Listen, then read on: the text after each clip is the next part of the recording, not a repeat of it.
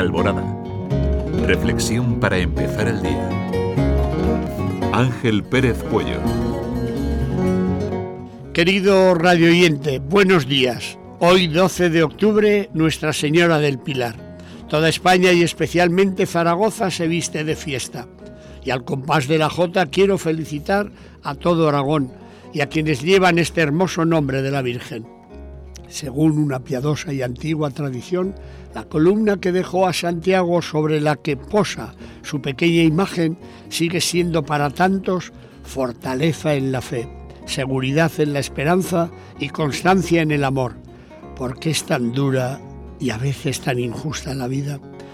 Que quien más, quien menos llevamos el rostro marcado por las cicatrices de este mundo herido.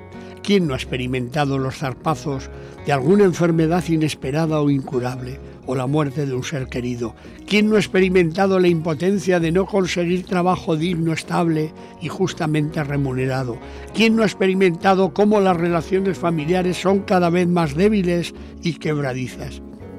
¿Quién no ha experimentado cómo nos vamos sumergiendo en una sociedad cada vez más individualista, consumista, excluyente?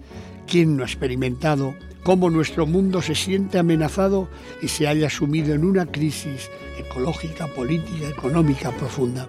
¿Quién no se ha sentido a veces manipulado, teledirigido, cosificado por el trabajo, la eficacia, la producción, sacrificando la fiesta, la ternura, los sentimientos, las diferencias, el amor, la libertad, la autoafirmación personal, las relaciones con uno mismo, con la naturaleza, con los otros o con Dios?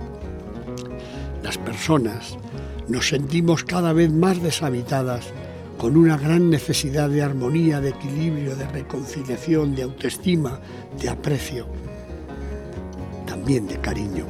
Será por ello que los hombres y mujeres de nuestros pueblos, desde su sencillez, han logrado entender en profundidad el misterio con mayúscula de que solos desde sus propias coordenadas no pueden y dirigen su mirada confiada como Santiago a las orillas del Ebro, a la Madre de Dios.